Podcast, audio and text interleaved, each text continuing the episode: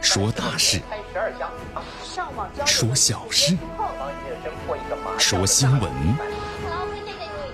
每天早八点，江南说新闻，听奇闻异事，说酸甜苦辣，品五味人生。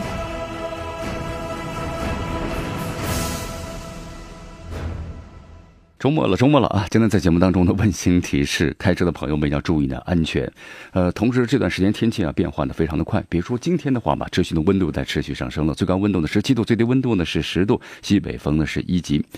呃，同时今天的话湿度是百分之六十九，所以这段时间的话呀，这温度的变化呢非常的快啊！咱们收音机前的听众朋友们一定要注意呢，爱惜自己的身体。春天虽然到来了，但是冬姑娘呢还没走，所以说希望大家呢一定要注意啊。来，咱们关注一下今天江南说新闻的主要节目内容。首先呢，我们一起进入的是资讯早早报，资讯早早报，早听早知道。二零一八年，美国是这样的侵犯人权的：工信部发言不得利用的转号，呃，这个到不同的网络先号转网，那么实施恶性竞争行为。今天今日话题呢，就能和咱们收机前的听众朋友们，咱们一起聊一聊的是。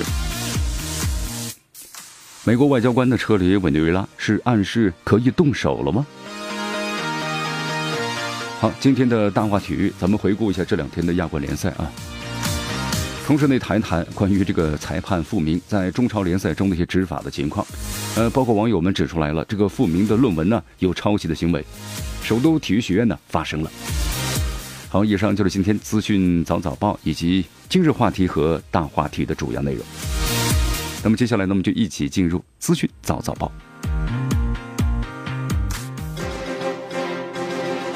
时政要闻、简讯汇集、热点评说、资讯早早报，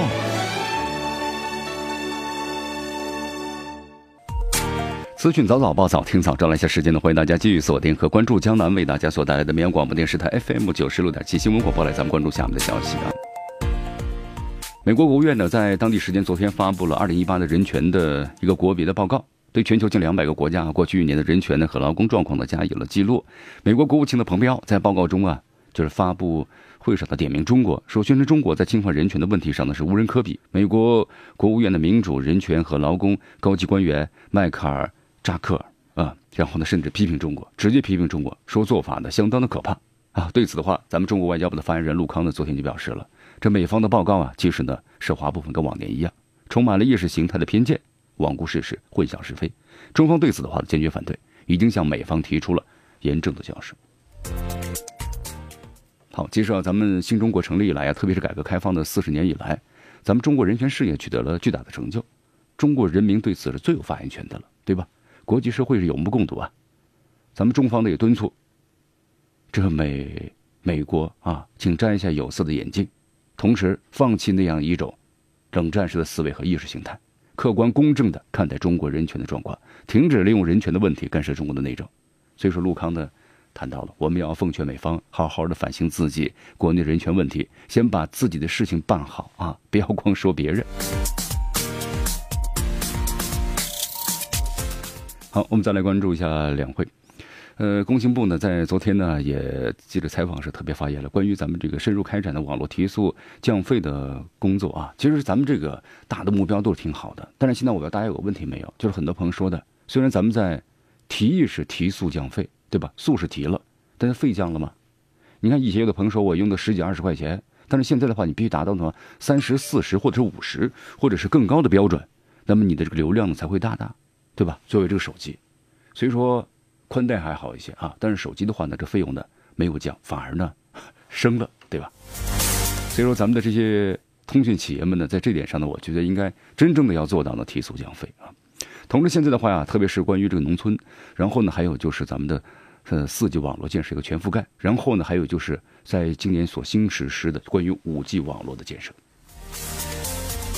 好，还有就是咱们关于骚扰电话啊，还有不规范的这个资费营销，还有呢计收费、违规收集，还有咱们那些通讯公司为了扩大自己的这个呃经营的范围，咱们就要送号，强制要送号。比如说你要办个宽带呀，就要送你号，是不是啊？送几个手机号？其实咱们这手机号都有了，要这么多号干嘛呀？所以咱们以后的这个携号转网呀，就能很好的解决这个问题。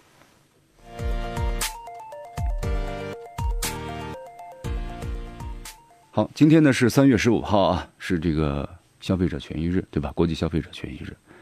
哎呀，一说起这个消费权益日，这么多年过去了，嗯，咱们这个市场上呢，我觉得也得到了个长足的发展和规范。但是呢，我们说了一些假冒伪劣产品呢，依然还是会存在的。同时，一些社会的质量产品线的问题呢，也是依然存在的。那么在今天啊，今天给大家先提一些醒啊，咱们一些消费方面的一些东西。你比如说说做这个耳机，耳机的话已经成为咱们年轻人的出行的标配了。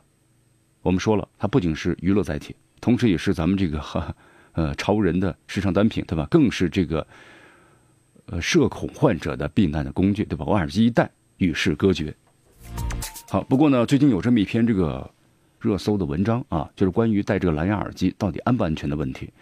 说这是一篇这个美国自媒体平台所写的一篇文章。他说，来自于四十个国家的二百五十名科学家呀，然后向世界卫生组织联合发函，警告的包括这个苹果在内的无线耳机啊，都会有健康的风险，可能会导致患上癌症。好，这事一说的话呢，让大家呢一听之后呢。听癌色变呢？啊，使用无线耳机真的有患癌的风险吗？好，现在也看了一下啊，呃，这篇文章中啊引用是这个科罗拉大学的生物教授菲利普斯的说法，说无线耳机对人体造成健康，让他们呢被放置于耳道之中，让头部组织啊暴露在呢相对较高的这个射幅之下。啊，这是到底是真的吗？啊，其实在此江南的话呢，就说关于自媒体的文章啊，大家呢 先不要呢。虽然写的呢是有理有据有节啊，看似呢真是比真的还真啊，但这种文章不要轻易相信。好，美国的这篇自媒体的文章在网络上发布之后的话，其实后来美国媒体啊就发文这个辟谣了，说没有科学家签署任何文件，就特别警告的无线耳机有健康的风险。你看咱们中国呢有很多自媒体，包括呢所编的一些这个关于养生方面啊，包括呢中央电视台。啊，播报了，其实都是呢通过那种 PS 所做的，配上音或者把这个字幕呢改一下等等，就是中央电视台播报了。啊，特别在咱们的中老年朋友圈里头呢都很流行。其实那种大家千万呢别去相信，你相信之后就发现这个社会上，这个整个地球上呢，你能吃的东西就没了，不是不多了，是没了，几乎都吃什么都有问题啊。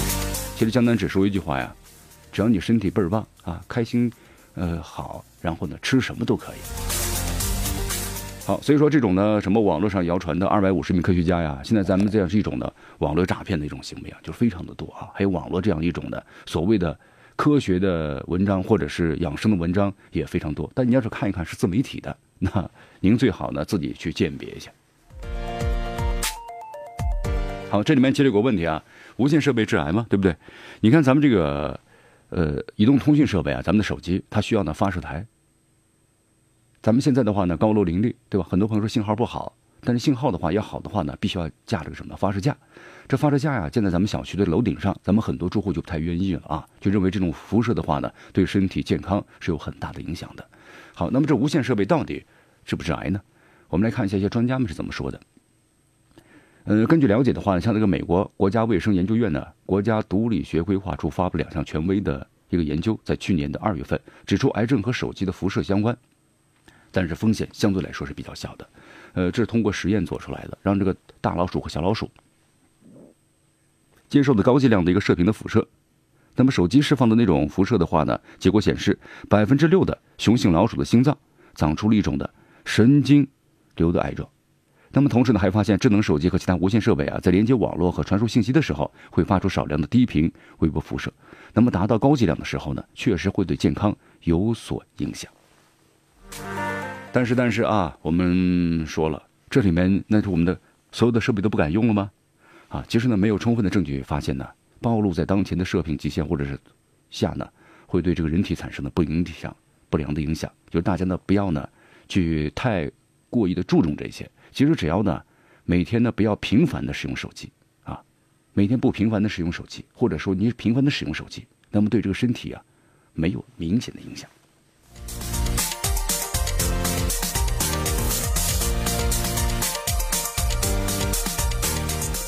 好，所以说在这的话呢，像江南在这个三幺五啊，国际消费者，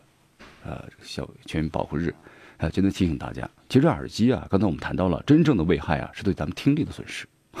就很多年轻人呢，天天戴耳机，对吧？上个街走个过马路，也戴着耳机，其实这种现象很不好，因为你听不到这个声音。我们通过声音，我们能够辨别相关的物体，对吧？有汽车来了，我们要看一下离我有多远，啊，一个安全的问题。但是可能呢，经常戴耳机听音乐的话呀，有一种呢是未老先聋的感觉，尤其是无线耳机风靡之后，使用耳机啊，对耳朵的这个听力影响是相当大的。所以咱们很多年轻人呢，你看现在是担心脱发嘛，也要关心一下自己的听力问题啊。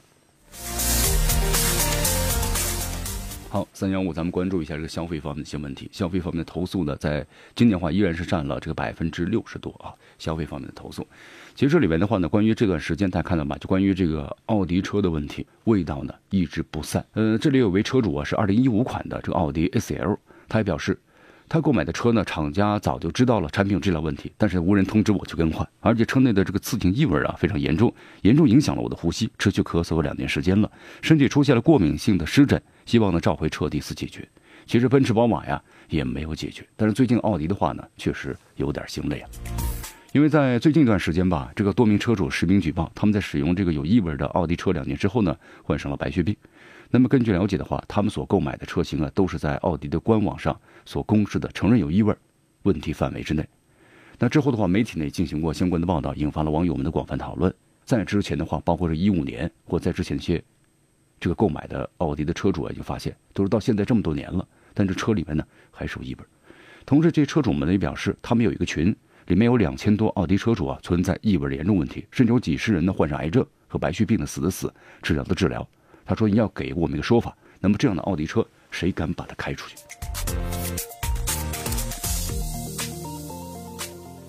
好，我们都知道啊，这奥迪，你看，一汽大众，国内最早这个对空气质量啊控制的企业，那么他们这个标准的话，是不是和国外的不太一样呢？但是在国外的车是没有这样一种啊，这种问题就低级问题出现的。在国外的话，对这个环境，特别是这个空气质量的标准的监控是非常严格的。那为什么咱们在国内？生产的这样的一些车就有这样的问题呢？是不是更换隔音材料之后呢就 OK 呢？你看现在的话呢，除了这个奥迪、像大众啊、奔驰、宝马啊、斯柯达这些汽车品牌呢，也曾因为是这个沥青的阻尼片致癌被推上风口浪尖。因为在一三年的时候啊，呃，中央电视台每周质量报告栏目就曝光了随机送检的北京奔驰 C 级车、E 级车，还有华晨宝马的三系列、五系列车，包括呢一汽奥迪的 A 六、Q 五。阻尼片的样品当中都发现的含有含有是七十毫的沥青，它具有呢强烈的致癌作用，属于是一级的致癌物。而且在这个异味门程序发酵之后啊，在二零一七年三月份，大众汽车集团呢、中国一汽还有大众汽车有限公司，包括呢上汽大众汽车有限公司，在开展联合服务当中啊，声明提到了，就是可能由这个公司来采取一定的行动，解决部分车辆呢可能会遇到的因为隔音材料所引起的内部的异味问题。但这些材料换了之后，依然有车主表示，这车内还是有那异味。也就是说，关于这个隔音材料换了之后，它是不是还有其他的这个材料的问题？好，有部分的奥迪车主呢表示，至今没有人去通知他们去更换隔音材料，因为呢，二零一五款的奥迪 S L 车主表示啊，买了四年多，你看还是有这异味，强烈投诉呀，同时保留索赔权利和追究相关责任人的这么一个权利。那么一位呢是二零一三款的奥迪 A4L 车主表示，从拿车到现在依然都是有异味。一七年的时候呢，听说要更换这个隔音棉，后来联系了 4S 店，4S 店说了等通知，等到二零一九年了，依然是没有更换。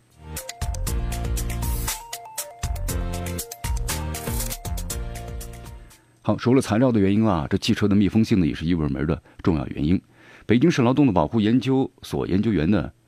呃，这个。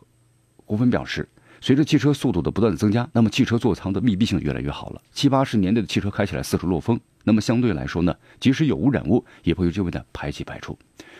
呃，其实江南觉得这位专家所说的话呢，还是有点这个漏洞的问题啊。其实我们都知道，你比如说呀，很多朋友提供了很多的一些这个方式，怎么去把异味呢尽快的散除，就是太阳底下呢暴晒，暴晒之后呢把车窗打开，啊，通过这样的方式把这个气味呢散发出去。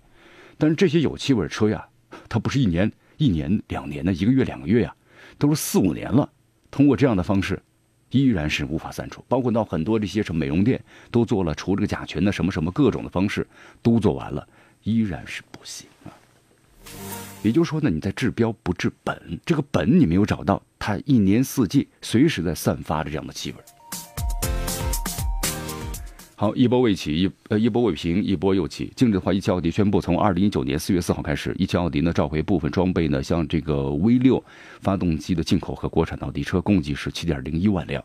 啊，这是为什么呢？说是由于在供应商啊制造过程中，这发动机的低压油轨的零件的塑料呢焊接工艺的不太稳定，存在的安全的隐患。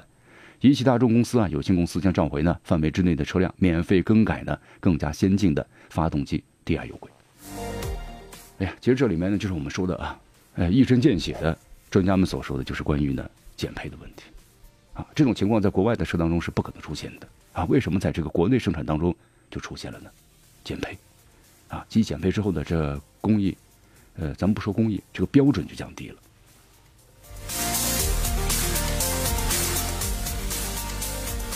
好，但是现在的话呢，随着社会在发展，咱们中国，你看，特别是这些国外的产品，不再是一味的高高在上了。那么在出了问题之后，那么希望大家呢要积极的维权。好，今天咱们三幺五呀，多说一些跟咱们这个消费有关的一些事情啊。你看，呃，现在人人都爱美，是不是？哈。你有的朋友说呢，哎呀，我去做一个美容吧。以前咱们最简单是美容嘛，现在呢还能做整容，是不是？那最平常咱们这个护肤的话呢，那就成为一种呢呃习惯了，已经是。但是关于这个护肤产品呢，非常的多。咱们不仅呢有这个实体店的销售，现在呢还有这个网上，对吧？还有微店。但是现在呢，我们说了，关于这护肤品的投诉呀，也是越来越多。来，咱们说一下啊，你看，二零一九年一月底，这个张庭夫妇创办的 TST 品牌纳税二十一个亿，成为上海市呢。青浦区百强企业的新闻成了这个微博的热搜啊！这个品牌大家可能都还知道吧？成立于是一九九六年，著名演员徐峥啊、陶虹，那么都是公司的股东，林志玲呢是他的代言人。但是在这方面有些问题，也就是说呀，纳税大户、百强企业、明星光环的背后的故事没有那么美好和闪亮。这 TST 公司的发展路程啊，一直都伴随着女性消费者呢被损害的皮肤、艰难的维权之路，那么由此呢耽搁的人生。这个 TST 的代理们呢，宣传的产品啊是排毒，就是受害者的皮肤呢，后来都出现了发痒、疼痛的时候，那么代理称，你出现这种情况是正常的，是刺痛的，是皮肤的深层缺水的表现。那么蜕皮的话，是基层细胞呢新生的结果。他们给出了坚持使用的建议，呃，并且用呢明星的脸部比你的脸的值钱啊，来让受害者呢深信不疑。但是这个时候，消费者们呢没有想到，美丽的代价如此残酷啊！咱们举这么一个例子吧。呃，有些女性朋友在使用了之后，不敢用啊，真的是不敢用，不敢不是不敢用，不敢出门见人了。二十二岁的高阳现在呢是天天躺在深圳的租住的房子里，因为他的脸上啊非常的刺痛，还有伤口，怎么回事呢？就是使用了 TST 的主打产品活酵母面膜之后的反应。在二零一六年的时候啊，高阳看到朋友的姑姑呢经常在朋友圈里头呢介绍 TST 产品的功效，说使用了这个活酵。母的面膜会使皮肤呢紧致而且呢保有弹性。他说皮肤像剥了壳的鸡蛋一样。这朋友配的这个配图里面呢，一些原本长了痘痘的女性使用了 TST 之后的皮肤变得就非常光滑了。那么后来他就使用了，当然使用的结果大家可能都知道了啊。使用怎么样呢？这里脸上以前呢偶尔会长两颗痘痘，但是现在的话呢是布满了痘痘，而且呢有非常多的红点。那么。商家说他的皮肤缺水，让他呢用矿泉水呢兑这个保湿水，每天呢就没事多喷，然后就购买了这个两百多元一瓶的保湿水，用了十瓶之后，皮肤呢越来越干，整张脸都很紧，偶尔呢还会出血。那么后来商家又推荐他购买了基底的玉颜露，在产品的介绍中啊，这个玉颜露呢可以它舒缓消炎，是问题肌肤的基手，但最后怎么样呢？最后这个皮肤啊越来越干，而且呢一张嘴说话不能嘴张大，因为一张大的话呢皮肤就会干裂。好，所以说大家看一下啊，这个产品呢一直使用了二十多瓶了，但是呢，这个痘痘啊没有消下去，而且皮肤呢是越来越差了。你看啊，那么去找别人解决也解决不了。那么不光是刚才所谈的高阳，在一七年六月份的时候啊，姚琦的脸上也起了小水泡，特别的痒。他说这个脸呢已经抠得乱七八糟，出血流黄水。他为什么呢？就使用了 TST 的产品。好，这个例子我们就不再多说了。那么现在看来的话呢，这种产品呢有一定的问题啊，我们可以把它称为过敏反应，也可以称之为什么呢？对皮肤的损害，这产品有问题。啊。那么现在在三幺五这个消费者节日到来的时候呢，那么很多的这些女性朋友也走了出来，就是把自己的遭遇啊都说出来了。一个产品呢，它肯定有相关的一些问题。那么作为这个企业和商家的话呢，在问题出来之后，应该是积极去面对，而不是呢置之不理。同时，也希望这些女孩子们啊，能够拿起法律的武器，维护自己的权益。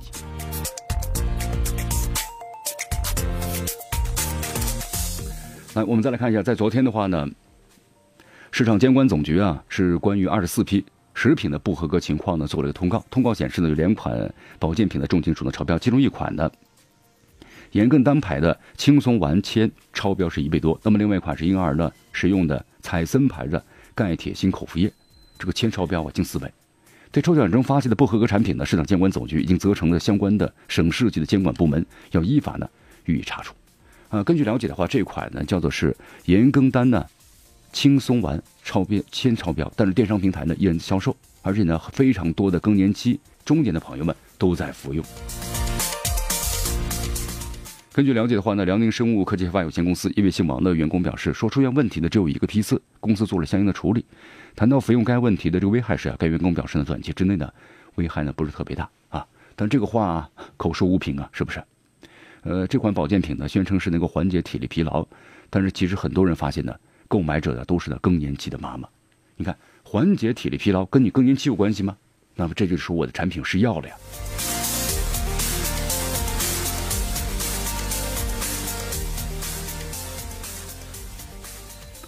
好，这种铅超标的话，对身体有危害吗？当然是有非常大的危害了。这铅呢本身就是有害的金属元素，主要是通过呢环境污染带入保健食品的材料。某些原料对铅的这个富集能力呢比较强。那么如果铅超标的原因啊，可能是生产的这个质量、工艺把关不强，使用了铅超标的原料，那么生产加工这个环境啊不符合要求，那么生产设备的迁移啊等等等等，都会呢导致这个铅这个量的超标。但是希望呢企业在方面严把这个质量关。好，欢迎大家继续锁定和关注江南为大家所带来的资讯早早报。迎着晨光，看漫天朝霞，好的心情，好听的新闻。走进江南说新闻，新闻早知道。与江南一起聆听江南说新闻。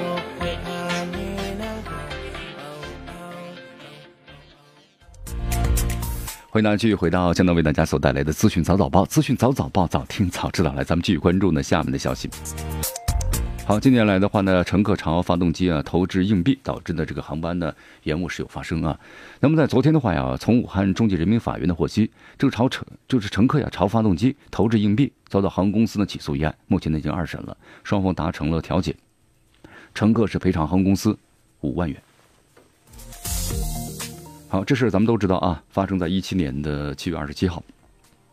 深圳航空有限责任公司呢，当时是承运的南宁，那么经过停武汉的飞机啊，飞往了沈阳的航班。这个乘客呀，登机过程中呢，一名男子就朝这个发动机的方向投掷硬币，那后来这个硬币呢都被找到了。那么随后呢，机场公安到达，乘务长呢把这个肇事男子和两名硬币啊交给警方带走。那么这个李某解释啊，就是这名男子他为什么要投硬币呢？目的是祈求平安。哎，咱们就发现呢，咱们这个社会啊啊，呃，生活科技水平越来越高了，但有些人呢反而是越来越迷信了，是不是？好，这次迷信的这个代价挺大的，赔偿五万元，希望呢自己好好的记住教训啊。来，咱们说一下这个波音公司啊，波音公司，你看三月十号的时候，埃塞俄比亚航空空难的影响，这波音的股价呀，在埃塞俄比亚空难发生之后呢，三个交易日之内跌幅达到了百分之十点七，成交量呢也是迅速扩大。这个市值蒸发呢，大约是在一千七百五十亿元。不仅如此的话，你看之后这个事件发生之后啊，咱们中国，那么同时现在包括这个美国在内啊，英国、新西兰等国家五十多国家都宣布呢停运暂停该飞机的运营。你看这个，而且还可能面临着这个波音公司啊，呃巨额的这个索赔。呃，特朗普宣布呢禁飞就是波音七三七 MAX。啊，在这个昨天凌晨的时候呢，特朗普总统在白宫呢发表了讲话，宣布将停飞的所有的七三七。MAX 八和这个七三七呢，MAX 九这些飞机呢，型号全部停飞。好，这个市值的话呢，你看盈利一下子就开始完全降低了啊。这个波音737 MAX 呀，是现在波音产品当中啊，就是负责盈利的机型，而且市场订单呢非常的充沛。有报道说呀，这个737 MAX 呢占据着波音未来的交付量的三分之二，以及呢包括预计为百分之四十的利润。那么如果这些都是现在呢出现这个情况之后，对整个波音公司那是致命的打击。好，但是我们话说回来了，这质量首先是第一重要的，特别是安全的问题。这飞机啊，波音公司说也是我们最先进的，但为什么会出现这样的问题呢？五个月之内两次的坠机，这波音737 MAX 八和这个是不是存在设计的缺陷，还是波音公司把关不严呢？那么这段时间的话呢，包括美国和加拿大的航空管理公司啊，引用了最新的数据，就说要在这个爱航那么所坠毁这架客机呢，和去年的十月份。这个印尼狮航坠机呢有相似之处，但是没有透露相关的细节。就这些飞机呢，在坠毁之前呢，都发生了一个垂直空速呢相似的迹象，就是机头呢往下压，然后呢俯冲下来，抬不起机头来啊。那么就是是不是在软件方面有些问题？那么根据了解的话呢，这个飞机采用了一款呢名为是机动特性增强的系统的软件。这个系统的软件呢是为了防止飞机啊，就是时速过高，它会呢自动的压下这个机头。但机头一压下之后呢，有个就掉机的现象。呃，这种情况的话呢，包括像这个美国的飞行员呢，在此之前的话呢，也向这个美国的航空航天管理局啊传送过相关的命运营的一些数据，就说在飞行当中一进入自动驾驶，机头就下垂，然后呢马上改为呢是手动驾驶，这种现象才得以更正过来。那么包括像这个爱航啊，包括像之前的狮航，那么都有类似的情况，就是机头呢下垂，然后再更改抬机头。就不断的在这个人和这个飞机啊，在做了什么呢？苦苦的斗争。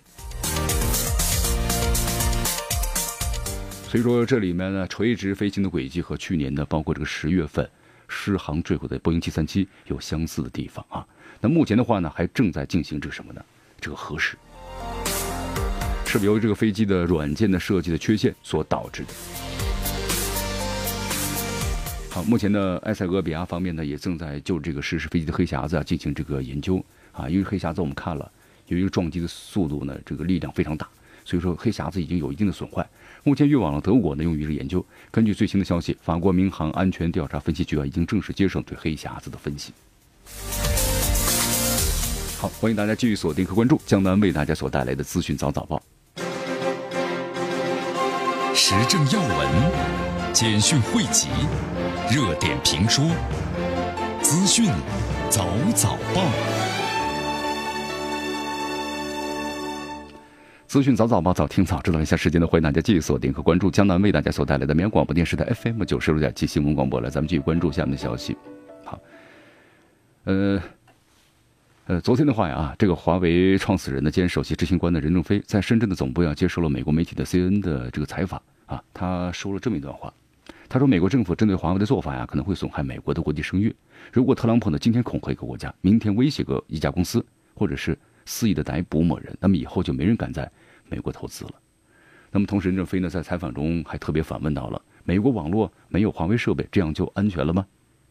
所以说现在的话，你看美国政府呢，包括及其盟友对华为公司进行围剿，那么华为一直否认其产品呢会构成的安全的威胁，而且呼吁特朗普政府呀拿出证据来证明其安全威胁的说辞。”对吧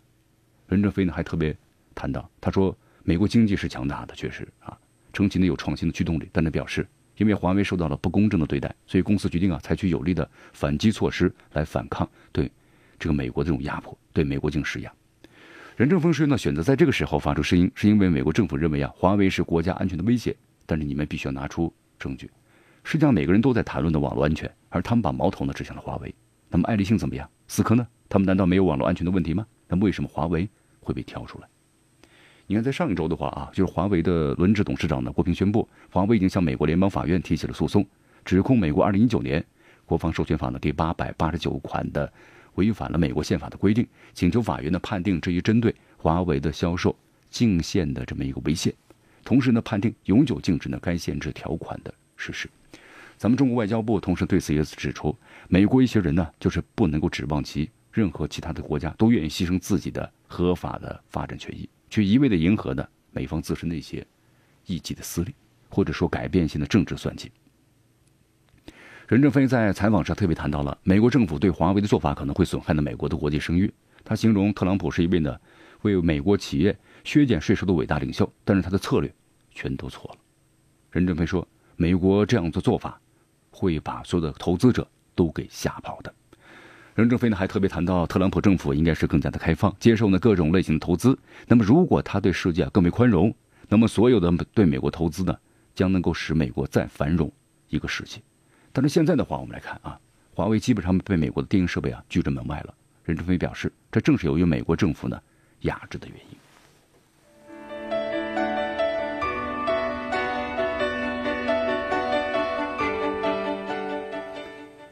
这美国之所以能够繁荣和强大起来啊，就是它具有这个包容性啊。那么，如果这种包容性一去不复返的话，这美国的繁荣那么已将终止。好，我们再来看另外一则消息啊，美英英美国的参议院昨天呢可能会通过一项提案，就终止呢总统特朗普对南部边境的进入紧急状态的一个宣告。对此的话呢，特朗普在昨天推特上发表了状态，表示针对呢这个该提案呢动用是否决权。呃，特朗普这样写道：“他说，今天美国参议院呢，在就边境安全的和隔离墙的问题，那么就是进行了一次呢大型全国的紧急投票。我准备在必要时呢予以否决。南部边境呢是国家安全和人道主义的噩梦，是很容易解决的。好，看来这个美国这两党之间的这个争斗呢，还是也非常强烈，类似于像英国的脱欧的问题，对吧？我们说了，它有的时候呢，由这个简单的一些问题演变成了一个什么呢？两党或者不同政见之间那个什么的政治斗争的问题。”昨天还有这么一个消息啊，就是不久之前的话呢，美国的阿拉巴马州啊遭遇飓风的袭击，导致二十三人死亡。那么在后来的话呢，特朗普携夫人就是梅拉尼亚往灾区的视察，两人在这个阿拉巴马州啊一露面，这美国的社交媒体网络上啊就开始炸了膛了。哟，怎么回事呢？很多网友认为啊，这个第一夫人呢不是梅拉尼亚本人，而是她的替身。那么同时在推特上呢，甚至出现了假的梅拉尼亚的这么一个话题，网友们聊的也是。热火朝天，那么是真还是假呢？特朗普总统啊，据说对此的话呢，非常的愤怒。他在微推特上自己这么写的，他说呢，这个假新闻运用的修图工具处理了梅拉尼亚的照片，然后呢，开始呢四处的散播阴谋论，说站在我身边的不是呢梅拉尼亚本人，他在别的地方。随着时间的流逝，这些人变得是越来越疯狂啊，呃，网友们呢越来越有找事儿了，开始啊，纷纷呢就是化身于这个福尔摩斯，寻找呢证明这位梅拉尼亚是替身的。蛛丝马迹，有的说照片上面的皮肤不对呀，对不对？啊，皮肤不对，说不够紧致，然后还有这个个子不对，说瞬间缩水了六英尺，说这个女性呢绝对不是她，啊，甚至还有人拍到了这个梅拉尼亚和她的保镖的同框的照片。那么这名保镖的有相貌呀、身材呀和梅拉尼亚有几分相似，那唯一不同的是，他比梅拉梅兰尼亚呢是矮这么一些啊。于是网友猜测，那么是保镖可能作为替身了。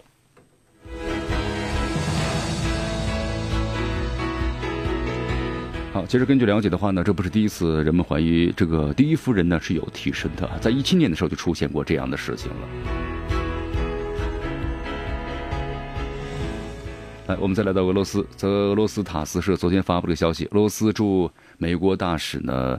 阿纳托利安东诺夫认为，华盛顿未必呢会在中导条约问题上的妥协。他昨天呢在接受俄罗斯第一频道采访时表示，在宣布退出中导条约之前，美国就已经是做好了关于呢该条约的所有的决定。美国许多海军上将都发表了这样一种论调，就是在需要这种导弹来遏制中国。那么之后就想象出了个故事：我们有违反中导条约的违规定的导弹。我认为呢，美国不会在这个问题上呢做出任何的妥协。就是美国退出中导条约会不会再回来呢？啊，通过他这个谈话就说美国呢，他是有目的而行为的。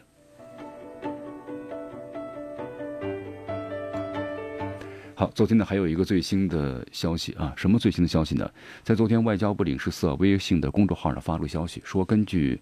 沙巴呢昨天的今日媒体的报道，菲律宾情报指出，菲律宾的这个阿布沙耶夫非法武装十几名武装分子呀，在日前呢潜入了飞马边境的岛屿，准备入侵呢沙巴东部的海域实施绑架犯罪。这沙巴东部的安全指挥区的指挥官呢，这个杜扎哈尼表示。沙巴东部的安全指挥区全面戒备，包括加强了像这个湖山还有东海沿部的一些呢安全的措施，延长海上的宵禁，同时提醒该区域的民众，包括旅游这个从业者们还有旅游者们，要和政府保持紧密的关系，以免造成的恐怖成为他们的猎物。好，所以说咱们中国呢驻这个哥打基纳巴鲁总领馆也提醒，在这个沙中在沙的这个中国游客啊，那么中资企业、留学生和。旅马的中国公民要提高风险意识，加强安全的防范，注意人身的安全，了解当地的形势，尽量呢不要避免呢，就尽量避免呢前往这个偏僻的海域。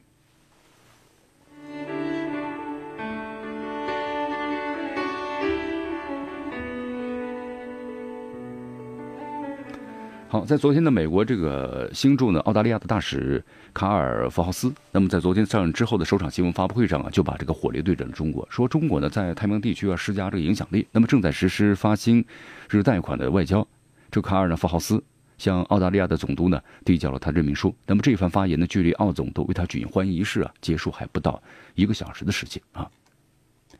接着啊，咱们中国外交部的发言人陆康呢对此发表了这个讲话，他说呢，请摆正心态，不要呢无事生非。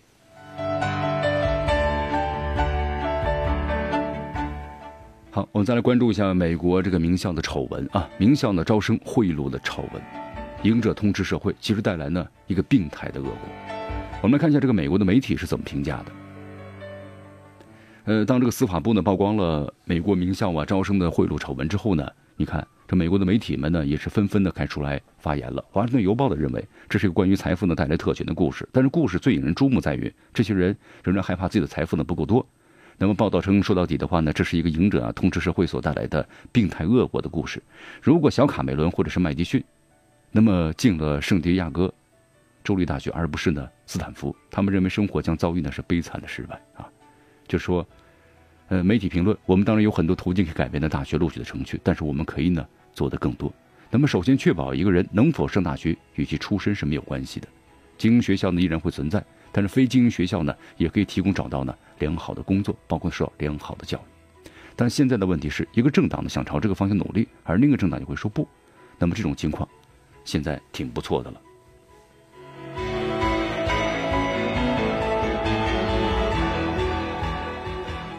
好，其实美国不少的媒体呢这样写道啊，学校的名气并不能够决定你学到什么。去年斯坦福大学的一项研究表明，在大学里做什么远比上什么大学重要。好，以上就今天资讯早早报的全部内容。那么接下来咱们进入呢今日话题。今天今日话题啊，咱们谈谈美国外交官呢现在撤离委内瑞拉了。那么这是暗示可以动手了吗？咱们做一个详细的分析。